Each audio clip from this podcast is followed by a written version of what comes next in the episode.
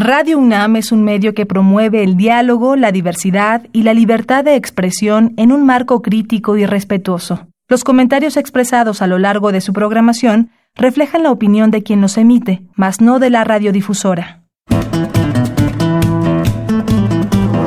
Conciencia, psicología y sociedad. Vida sexual, satisfacción y placer en la pareja. Bienvenidos, bienvenidas una vez más a una nueva emisión de Conciencia, Psicología y Sociedad. Eh, transmitimos a través del 96.1 de FM en Radio UNAM. Este, les recuerdo, es el espacio radiofónico de la Facultad de Psicología en el que abordamos temas desde el ángulo y el enfoque psicológico, temas que esperamos siempre sean de su interés y en el que invitamos además a especialistas de la Facultad de Psicología, profesores, profesoras académicos, eh, a hablar de estos temas precisamente. Yo soy Berenice Camacho y en esta ocasión comparto la conducción con la doctora Tania Rocha. ¿Cómo estás, Tania? Muy bien, veré aquí arrancando de nuevo con un programa que promete no solo ser interesante, sino que seguro nos van a caer 20 pedradas y muchas preguntas van a surgir también. Así es, nuestro tema de hoy, vida sexual, satisfacción y placer en pareja es nuestro tema el día de hoy. Les invitamos, como siempre, a visitar nuestro sitio de podcast, donde pueden escuchar otros, otras emisiones, otros temas de este programa. El sitio es radiopodcast.unam.mx y de esta manera iniciamos Conciencia, Psicología y Sociedad. La vida en pareja y la sexualidad son dos cosas que van de la mano. La sexualidad en la pareja tiene una importancia tal que podemos considerarla la más íntima de las relaciones humanas. En la sexualidad de pareja, las personas involucradas demandan una de la otra la satisfacción de necesidades mutuas, de acercamiento, comunicación, entrega, identificación y atracción sexual, emocional y psicológica. Y aunque la sexualidad es propia de todas las parejas, la forma de expresión en cada una es única e irrepetible. La Organización Mundial de la Salud considera a la salud sexual no solo parte integral de la salud general, sino también de la calidad de vida y los derechos humanos. En 2002, junto con la Asociación Mundial para la Salud Sexual, destacó su importancia, incluyendo factores clave como la información y el placer sexual. Una vida sexual sana y plena es parte fundamental de la estabilidad de la pareja. En el marco de la terapia de pareja, la vida sexual representa el termómetro clave para medir la salud o enfermedad de esta. Muchos factores participan en que las parejas vivan satisfechas o no de su interacción sexual y determinan su vivencia de placer. El cansancio, el estrés, la falta de comunicación, el aburrimiento y otros factores provocan que, en ocasiones, la vida sexual de la pareja se torne rutinaria y monótona y que ésta sea cada vez menos frecuente y satisfactoria. La satisfacción sexual se ha definido de múltiples formas, pero todas concuerdan en que involucra tanto componentes físicos como afectivos. Podemos considerarla como la evaluación subjetiva, positiva o negativa sobre la propia vida sexual o el nivel de bienestar y plenitud experimentado en torno a la actividad sexual. Como evidencia del valor que las mujeres y hombres mexicanos atribuimos al aspecto afectivo en la satisfacción sexual, un estudio de 2005 de Álvarez Gallú y otros arrojó que el amor y la comunicación son igualmente relevantes para ambos géneros. Entonces, ¿De qué depende que nos sintamos sexualmente satisfechas o satisfechos con nuestra pareja? ¿Cómo podemos mantener una vida sexual placentera y saludable? ¿Y qué pasa cuando no nos sentimos bien en este componente de nuestra relación?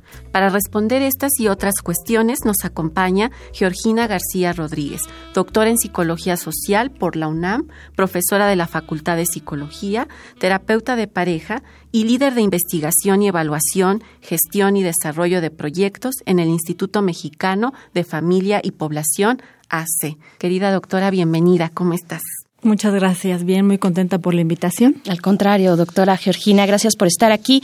Yo quiero eh, preguntarte para iniciar nuestra conversación, pues precisamente de qué factores son los que depende que las parejas tengan una vida sexual, lo que dijimos, activa, satisfactoria y saludable. Bueno, iniciamos con una pregunta bastante interesante y compleja. Esperemos que nos dé tiempo de responderla, pero creo que antes quisiera dar un pasito atrás. Muy bien. Porque justo la satisfacción y la plenitud que se tiene con la vida sexual no necesariamente está en función de la pareja. De hecho, se puede tener satisfacción sexual en, de manera personal, ¿no? Porque el autoerotismo es una opción para satisfacerla y también en el contexto sí de relaciones, aunque no necesariamente de pareja. Entonces, solo para puntualizar que la satisfacción no depende de tener o no pareja, ¿no? En general, ¿no? Si es una cosa individual, de la que nosotros y nosotras tenemos que hacernos cargo primero para después también a lo mejor o no compartirla con quien decidamos. O con quienes decidamos. O con quienes decidamos, ¿no? Y cuando ya estamos en ese contexto, ¿qué cosas se le pueden atribuir a que funcione o no en las relaciones? Yo diría, si nos imaginamos un esquema de tres círculos, y creo que así lo voy a esquematizar y a explicar, tenemos factores de índole individual, personal, otros de índole relacional, que ya tiene que ver con los vínculos, otros de índole de contexto, contextual situacional, y en medio, digamos, el área que comparten, ahí pondríamos las cosas puramente sexuales, si tuviera que hacerlo en un pizarrón aquí. Y bueno, quisiera brevemente explicar cada una de ellas. Sí, claro. Para llegar a lo sexual, que es a lo mejor a lo que nuestras y nuestros eh, escuchas. van a estar ahí muy interesados. Primero lo individual, ¿de qué depende? Pues yéndonos muy atrás, depende de la educación sexual con la que crecimos. ¿No? Entonces, desde que nacemos, sabemos, comenzamos a recibir mensajes en torno a nuestro cuerpo, a nuestro placer, se nos permite o no disfrutar, qué se nos permite, qué se nos prohíbe, mensajes en torno a la pareja, al amor, eso va moldeando obviamente nuestras creencias, los valores que tenemos y también la forma en que vivimos esas experiencias placenteras en la niñez, en la adolescencia y eróticas cuando se van transformando en eróticas. Entonces la educación sexual y las experiencias asociadas al trayecto de vida, pues bueno, van a ir marcando como los pilares de esa posible o no satisfacción sexual muy pegado con eso el nivel de autoestima que las personas tienen de sí mismas, ¿no? que tanto se quieren, se aceptan, se gustan como personas, y la imagen corporal son dos aspectos muy importantes para el disfrute de la sexualidad. Si yo me veo en el espejo y me gusta cómo me veo, va a ser muy diferente a si me rechazo, ¿no? O esa imagen me, resulta poco atractiva, porque eso es lo que voy a mandar, esa, esa, esa proyección la voy a hacer hacia los demás. Entonces, autoestima, imagen corporal, Mm, también ciertos rasgos de personalidad tienen que ver. Una persona extrovertida a lo mejor puede expresar más libremente lo que, lo que quiere y lo que no en el ámbito sexual. Y en la parte cognitiva, pues los valores que tenemos, creencias, las actitudes hacia la sexualidad. Somos personas que sí se aproximan de una manera positiva a, todo lo, sexual o le tenemos miedo, resistencia y mejor nos hacemos un poco para atrás, ¿no? Y rechazamos eso. Y las expectativas que tenemos, ¿no? De la vida sexual en general, de los encuentros sexuales en particular, de la pareja. Y cuando ya metes todo eso al vínculo, ¿no? Y además pensamos en, en lo social, ¿qué otras cosas se tienen que considerar que pueden promover o no el que tengamos una vida sexual saludable? Claro. Ya en el ámbito interpersonal, pues tiene que ver con la dinámica que tenemos con esa persona particular con la que vamos a compartir sexualidad. Entonces, generalmente es la pareja, es el escenario, digamos, por excelencia para compartir el erotismo, pero sabemos que las relaciones sexuales, la actividad sexual ocurre también en otro tipo de vínculos, desde con un desconocido, desconocida, ahora con las aplicaciones es es una opción para muchas personas, ¿no? jóvenes y adultas también. Se puede dar también en relaciones de amistad, en relaciones eh, de trabajo, con colegas, conocidos. Entonces, sí la pareja, pero puede ocurrir en, muchos en muchos otros tipos de relaciones. Y en el ámbito de pareja, sea pareja romántica, sentimental o solamente sexual, obviamente lo, lo más trillado que todos nos dirían, la comunicación y la apertura sobre estos temas en particular es muy importante. Hay temas delicados, sabemos, en las relaciones de pareja. Dinero y sexo pueden ser unos de esos. Entonces, el nivel de comunicación y apertura es importante. Eh, el compromiso, la intimidad, la atracción que hay hacia la pareja, física, intelectual, también el balance de poder es importante porque en la sexualidad, en los encuentros sexuales, es un toma y recibe, ¿no? Entonces es un intercambio y justo el poder ahí tiene mucho que ver, ¿no? Al seducir y dejarnos seducir estamos intercambiando poder, entonces es también importante el balance de poder que hay en ese en ese vínculo de dos. El tiempo es un factor clave en la, satisfacción con la vida sexual. A medida que se inicia una relación, pues aumenta la frecuencia con la que se tienen relaciones sexuales y también llega un punto en que alcanza, digamos, una normalidad y después decae. Entonces el tiempo es un aspecto importante y ya puntualizando en cuanto en lo que tiene que ver con la actividad sexual, algo importante, varias cosas importantes, la frecuencia con la que se tienen encuentros sexuales, la variedad de prácticas que ocurren dentro de esos encuentros, la intensidad y duración de esas prácticas, la consistencia del orgasmo en hombres y mujeres, la distribución de la iniciativa, que no es siempre yo la que tomo la iniciativa o pregunto o pido o insinúo que quiero un encuentro sexual, sino que también el otro, la otra lo puede hacer,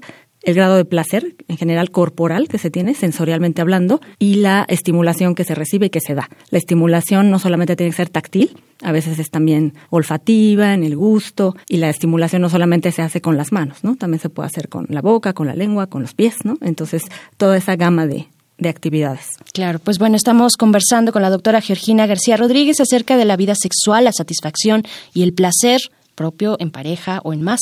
Eh, vamos a hacer una pausa, les invitamos a escuchar los comentarios que nuestro compañero Uriel Gámez recogió en las calles de la Ciudad de México acerca de nuestro tema de hoy. Esta semana en Conciencia, Psicología y Sociedad hicimos las siguientes preguntas. Para ti, ¿la vida sexual es importante en las relaciones de pareja? ¿Por qué? ¿Por qué piensas que la vida sexual se va perdiendo en algunas relaciones de pareja? ¿Cómo piensas que una pareja pueda mejorar su vida sexual? ¿Tu pareja y tú dialogan sobre su vida sexual? Escuchemos las respuestas. Las relaciones sexuales en vida en pareja son importantes, más allá del contacto físico, los lazos emocionales y psíquicos que se crea con otra persona. Por falta de comunicación, creo que es uno de los principales problemas. La falta de comunicación hace que se alejen teniendo mucho mayor comunicación, también conociendo los deseos y los deseos del otro. Sí, las parejas que he tenido sí hemos dialogado sobre, sobre la práctica sexual y más que nada para llegar a acuerdos y que todo sea consensual. Yo creo que la vida sexual es importante en las relaciones de pareja porque es una manera en la que puedes comunicar y es como la parte más íntima Mm, la verdad no sé por qué se pierda, pero creo que la proyección de otros aspectos. Pienso que una pareja puede mejorar su vida sexual experimentando, hablando, incluso buscando a expertos que los puedan ayudar a guiar su vida sexual hacia un lugar más placentero. Mi pareja y yo sí dialogamos sobre nuestra vida sexual. Creo que es una parte muy importante de nuestra relación. Sí, es muy importante. Porque aunado a que esta es una conexión física y espiritual, creo yo que es una manera de preservar la especie y disfrutar. Creo que la monotonía es un factor que ah, hace que la vida sexual sea aburrida o poco placentera. Ah, la falta de comunicación. Creo yo que con información y sobre todo arriesgándose a hacer cosas. Claro, sí, constantemente. afortunadamente la mm, nuestra, bueno, la época en la que vivimos es eh, la información ayuda mucho a que las personas seamos desinhibidas de cierta manera en nuestra intimidad. Entonces sí, sí lo platico mucho.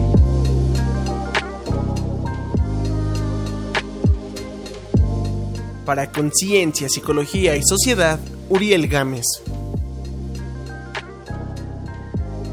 Estamos de vuelta después de haber escuchado en estos testimonios, yo creo que muchas claves de nuestra conversación, la conversación del día de hoy con la doctora Georgina García Rodríguez, vida sexual, satisfacción y placer en pareja. Eh, doctora, yo quiero preguntarte, bueno, sabemos que estamos viviendo tal vez nuevos momentos donde hay una gran, hay una diversidad, nuevas propuestas, formas de emparejarse, eh, pero también existen condiciones, eh, digamos, de matrimonio, de exclusividad que, que, se vive dentro de la sexualidad. ¿Cómo, cómo estos elementos eh, transforman la vivencia sexual actualmente en este siglo XXI? Sí, primero creo que vivimos un momento privilegiado porque justo ya no tenemos que adscribirnos al patrón tradicional de, emparejamiento, ¿no? Que es, y entonces también de vivencia sexual, con amor, con una persona del otro sexo y con exclusividad, ¿no? O fidelidad. Hasta que la muerte los separe. Exacto, hasta que la muerte nos separe o el aburrimiento nos aleje. Entonces, sí, justo ahorita se permite el disfrute sexual, no solamente en ese contexto, entonces hay menos restricciones, las personas pueden decidir siempre y cuando haya consenso, ese sería ahorita el mandato o el requisito único, realmente, ya no necesariamente por amor o casado, sino con que haya consentimiento por parte de las personas involucradas es suficiente, ¿no? Y que no haya violencia, claro, ¿no? Que las prácticas sean sean acordadas, ¿no? Que se haga lo que lo que ambos quieran. Entonces, sí, justo relaciones abiertas, eh, swingers, poliamor, etcétera, nos ofrecen otras posibilidades en donde justo pues se hace posible la variedad que es necesaria para mantener la vida sexual plena y satisfactoria. Entonces, eso por un lado. El amor, sin embargo, sigue siendo un ingrediente pues ideal, si no necesario para el disfrute. Y la mayoría de las personas podríamos decir que el mejor sexo lo tenemos con las personas con las que a las que hemos amado. ¿no? Entonces, es algo que está ahí. No es necesario, pero es es ideal o hace aún mejor la experiencia Por lo menos en lo que dijeron en el Vox Populi parece que sigue siendo parece importante, que sí, ¿no? El matrimonio lo que hace es que disminuye las medidas para protegerse sexualmente, entonces hace más proclives a las personas de infecciones de transmisión sexual si no hay exclusividad o fidelidad, pero también favorece el entendimiento mayor y la intimidad. Entonces eso aumenta la satisfacción en general, sobre todo en las mujeres. Pero después de un tiempo se dice que por ahí de los 5 o 7 años comienza a decaer la actividad sexual y después digo, se estabiliza y después de los 10 años otra vez, ¿no? Un pico hacia abajo, ¿no? Entonces, eso pasa con, con relaciones largas, ¿no? Es cuando ya comenzamos a tener ojos para, otras personas, ¿no? Y a lo mejor no solo ojos. Cuerpos completos. Y, y como paréntesis, eh, el hecho de tener hijos, por ejemplo. Exacto. De desviar la atención hacia seres que dependen de ti. Sí, sí, sí, eso iba. La llegada de los hijos y toda la etapa de crianza y de escolaridad, ¿no? De los hijos es muy demandante en términos físicos, económicos, energéticos, etcétera. Entonces sí, en, el, en la trayectoria de los matrimonios, ahí es un momento en donde la vida sexual se pone en pausa, se deja de de nutrir esa parte de la relación de pareja y pues a veces ya no se recupera. Entonces es importante que así como priorizamos muchas cosas, platicábamos brevemente, ¿no? Que, que a veces hacemos planes para qué día vamos a ir al súper, una lista para ir al súper, dinero para ir al súper, así deberíamos también tomar la vida sexual, ¿no? Es muy, es, muy bueno ser espontáneos con el deseo, con lo que fluye, pero también en esta vida tan ocupada que tenemos, hacernos espacios y planear esos encuentros.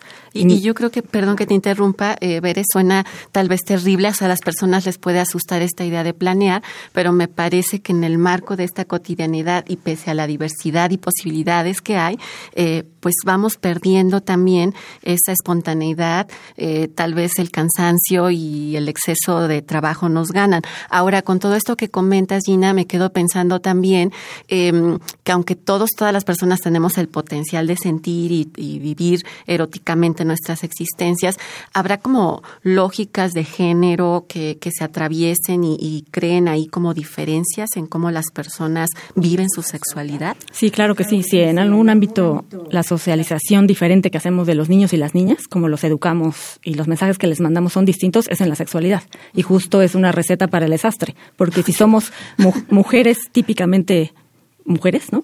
Estereotípicamente mujeres y hombres tradicionales, ¿no? Desde esta masculinidad hegemónica, pues el encuentro más que complementario va a ser eh, disfuncional, ¿no? O poco placentero. Justo las mujeres nos enseñan a no expresar el deseo sexual, a ser pasivas, esperar la iniciativa del otro, a decir siempre que no, a, bloquear el, placer y sí hablar de la ternura, el amor, etcétera. Sí, a tener una sexualidad romantizada, ¿no? A que tiene que haber amor, enamoramiento, idealmente pareja. Y en cambio a los hombres, pues es casi el, lado complementario de la, de la moneda. Se les enseña que expresen su deseo libremente, a decir siempre que sí. De hecho, en los varones es un mandato común. Siempre deben de estar listos para la sexualidad y siempre deben de poder funcionar sexual, sexualmente a, ellos, si a las mujeres se nos enseña a bloquear el placer erótico, a ellos las emociones, ¿no? En los, en los encuentros. Los mandatos también aquí en cuanto a satisfacer son bien distintos. A los hombres se les pide que satisfagan a la mujer, hablando de relaciones heterosexuales, y a las, mujer, y a las mujeres se nos enseña que el hombre nos debe satisfacer. Cuando, como comentaba al principio, cada quien es responsable de su propio placer y el intercambio justo, claro, es, es una cosa de dar y recibir, pero no le podemos dar la responsabilidad a la otro, al otro o a la otra, ¿no? de nuestro propio placer tal vez ahorita en el siguiente bloque podemos retomar un poquito el tema de qué pasa con parejas no heterosexuales, ¿no? Claro, por supuesto, pero bueno, tenemos que hacer una pausa. Vamos a escuchar un dato que deja huella, algunos referentes que abonan a la conversación del día de hoy, vida sexual, satisfacción y placer en pareja. Un dato que deja huella. Incluso las parejas bien sincronizadas experimentan discrepancias de deseo sexual. Con el tiempo, la libido puede fallar por razones físicas, mentales o emocionales. Conforme envejecemos, hay muchos factores que pueden minar el interés en el sexo de las personas en la pareja. Algunas potenciales causas son dolor de espalda, artritis o depresión, que son más comunes con la edad y pueden hacer del sexo todo un reto. La limitación puede ser por la enfermedad o su medicación. Aumento de peso. Después de los 40 años es más difícil mantenerse en forma. Es posible que bajen las energías, que su apariencia los cohiba o que no encuentren a la pareja tan atractiva físicamente como antes. Cansancio y aburrimiento. La fatiga es síntoma de muchas condiciones, entre ellas de la agitada vida moderna. Dormir más y mejor puede ayudar a la libido. Estrés. La tensión puede dificultar concentrarse en el sexo y traer cambios hormonales que disminuyen la libido. Ira y resentimiento. El bagaje emocional, ya sean viejos rencores, hostilidad, celos o culpa, pueden mellar el deseo. Es esencial que los profesionales clínicos informen sobre el impacto negativo en la sexualidad de las enfermedades físicas, los trastornos psicológicos y las drogas y que promuevan la comunicación entre las parejas sobre sus preocupaciones y expectativas sexuales. Muchas gracias por continuar en sintonía con Radio UNAM. Regresamos hacia el último momento eh, de esta conversación con la doctora Georgina García Rodríguez acerca de la vida sexual, la satisfacción y el placer en pareja, en lo individual, con otros, con otras, con otras. Eh, doctora, pues eh, yo quiero preguntarte, pues, ¿cuáles son las las principales aportaciones que ha realizado la psicología eh, a la comprensión, la mejora de la vida sexual en las relaciones de pareja. Y en el bloque anterior, pues nos quedamos con esta, eh, todavía si querías eh, abonar algo más sobre las parejas no binarias, sobre personas que tienen preferencias diversas, preferencias sexuales distintas, no solamente monógamas o heterosexuales, heteronormadas.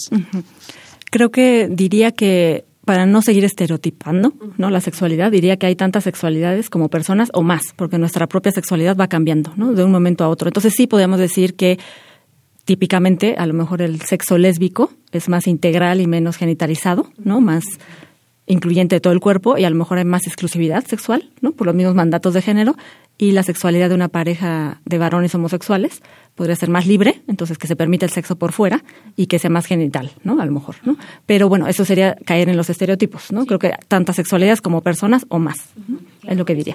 Y retomando la pregunta de las aportaciones de la psicología, pues la psicología social ha aportado mucho en cuanto a investigación básica y aplicada, justo para describir patrones de conducta sexual a nivel de las personas, las parejas, las comunidades, los grupos humanos, para evaluar modelos teóricos que expliquen fenómenos de la sexualidad, ha hecho también instrumentos para medir diferentes aspectos de la sexualidad, satisfacción, motivación, deseo, conductas, fantasías, infidelidad. de todos los temas tenemos instrumentos para, para evaluar esto.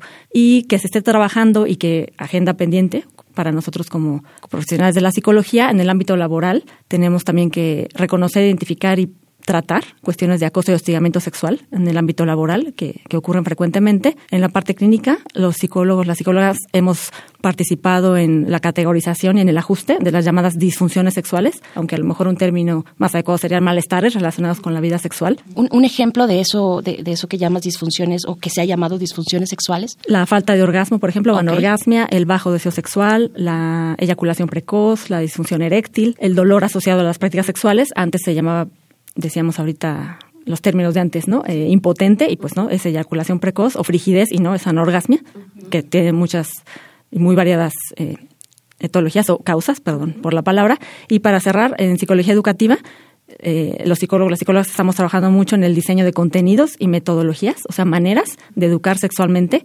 desde el preescolar, ¿no? Entonces, eso es algo que, que desde ese ámbito de la educación está ahí. Y que es todo un tema porque a la fecha se sigue discutiendo si es algo que debe incluirse o no en la educación, pero pues parece que sí es necesario. Ahora, finalmente, y, creo que quedan muchas cosas por, por seguir hablando, ya pensaremos en otro programa, pero en concreto, ¿qué pueden hacer las personas, qué podemos hacer para recuperar una vida sexual plena? Claro. Pues primero, la materia prima es nuestro cuerpo. Entonces, un estilo de vida saludable, ya no voy a entrar en detalles, todos sabemos que es tener un estilo saludable de vida, es muy importante. Otra, no olvidar tomar las medidas para prevenir embarazos e infecciones de transmisión sexual, eso como para empezar, ¿no? Y después, ¿qué podemos hacer? Pues muchas cosas. Eh, los invito a revisar por ahí un libro, al rato damos títulos, pero esta propuesta de erotismo integral de David Barrios es muy interesante y habla de algunos elementos que quisiera retomar. Una es esto, ¿no? De ser espontáneos pero planear. Otra es prepararnos como personas y también preparar el ambiente en el donde vamos a estar, lo que nos guste, ¿no? lo clásico de a lo mejor un lugar donde haya privacidad, música, cierta luz, cierto aroma, etcétera, ¿no? También podemos incluir elementos, y es muy necesario, sobre todo en relaciones largas, novedosos a nuestro menú sexual, le llama, ¿no? Si lo pensamos así, eso ya no lo dice él, pero ahorita se me ocurre, qué cosas del preámbulo es lo que hacemos. A lo mejor está muy limitado, y si hacemos una lista de las actividades reales que hacemos en un encuentro sexual, nos vamos a quedar con cuatro. Pues bueno, ampliemos eso.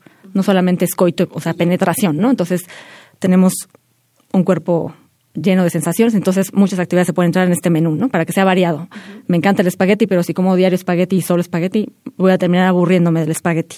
Eh, incluir todo el cuerpo, como les decía, también hacer realidad alguna fantasía que tengamos, postergar o incluso prohibir la penetración o el coito en los encuentros, eso también es interesante, porque justo si sabemos que el siguiente encuentro no va a haber penetración, pues tenemos que ser creativos para ver qué más vamos a hacer para tener placer. Eso también es importante. Podríamos hacer alternar el dar y recibir caricias. Ahora, en este encuentro yo voy a recibir, en este yo voy a dar, o en el mismo encuentro un momento para dar, otro para recibir y otro en donde se haga de manera simultánea. Eso también es interesante. Y algo más emocional tiene que ver con el autocuidado, emocional y físico, y el cuidado del otro, y yo diría no solamente durante el encuentro sexual, sino antes, durante y después. En ese sentido también es importante prolongar el momento post sexo. Entonces, a lo mejor permanecer abrazados un buen rato, decirnos palabras bonitas, cariñosas, no necesariamente promesas de amor, eso no, pero gracias por esto que me diste, ¿no? Por compartirte y por compartir este momento conmigo. Ah, doctora, pues como dice Tania, pues necesitaríamos otros programas, otros momentos para seguir conversando sobre este tema, vida sexual, satisfacción y placer en pareja. Muchísimas gracias por estar aquí en Conciencia, Psicología y Sociedad, doctora Georgina García Rodríguez. Muchas gracias. Y pues, Tania, vamos a hacer una pausa antes de despedirnos. Ya saben, nuestras recomendaciones culturales y de entretenimiento sobre el tema de hoy. Reconecta. Recomendaciones culturales sobre el tema de hoy. Cómo mejorar las relaciones íntimas de Albert Ellis es una fácil guía práctica que enfatiza el apoyo mutuo y las actitudes positivas. Búscalo en la editorial Obelisco. Amor y orgasmo una guía revolucionaria para la satisfacción sexual de Alexander Loven aborda la naturaleza y función del orgasmo, vinculándolo a la personalidad y a su maduración, mediante la autoaceptación, necesaria para amar y respetar a la pareja y a todos los seres vivos. Publicado por Editorial Kairos. Ahora es momento de planear unas horas de cine en Kiki, El amor se hace, comedia amorosa de Paco de León, las filias sexuales se entrelazan en cinco divertidas historias durante un caliente verano madrileño que abre las mentes y los deseos íntimos. Una historia de enredos y exploraciones del placer sexual que requieren de compenetración espiritual y valentía para encarar los secretos apetitos. Estas fueron las recomendaciones de la semana. Te dejamos con el tema Me haces tanto bien, del dúo español Amistades Peligrosas. ¡Qué calor! Me gusta tu infierno. ¡Oh, qué calor! Echa más leña a fuego que es abrasador. Estamos de vuelta en Conciencia, Psicología y Sociedad para despedirnos, pero no sin antes saber eh, pues tus conclusiones. Tenemos poquito tiempo, Tania. Este es un tema que requiere creatividad, que requiere esfuerzo, que requiere trabajarse. Tan frustrante es no tener esta respuesta sexual o este intercambio como estar bajo la presión o el resentimiento con la pareja. Si ustedes se encuentran en una circunstancia compleja, siempre pueden recurrir a un profesional y, por supuesto, retomar lo que ya nos comentaba el día de hoy, Gina. Muchas gracias a todos y todas las que nos escuchan. Gracias, gracias a ti también, doctora Tania Rocha, por estar acá. Gracias a la producción de este programa, a la Facultad de Psicología. Yo soy Berenice Camacho. Los invitamos a continuar en la programación de Radio UNAM. Nos encontramos más adelante en otra emisión de Conciencia, Psicología y Sociedad. Hasta pronto. Conciencia, Psicología y Sociedad. Del otro lado del espejo participaron Marco Lubián, voz en off, Ana Salazar, guionista. Augusto García Rubio, Vinculación e Información. Producción, Frida Saldívar.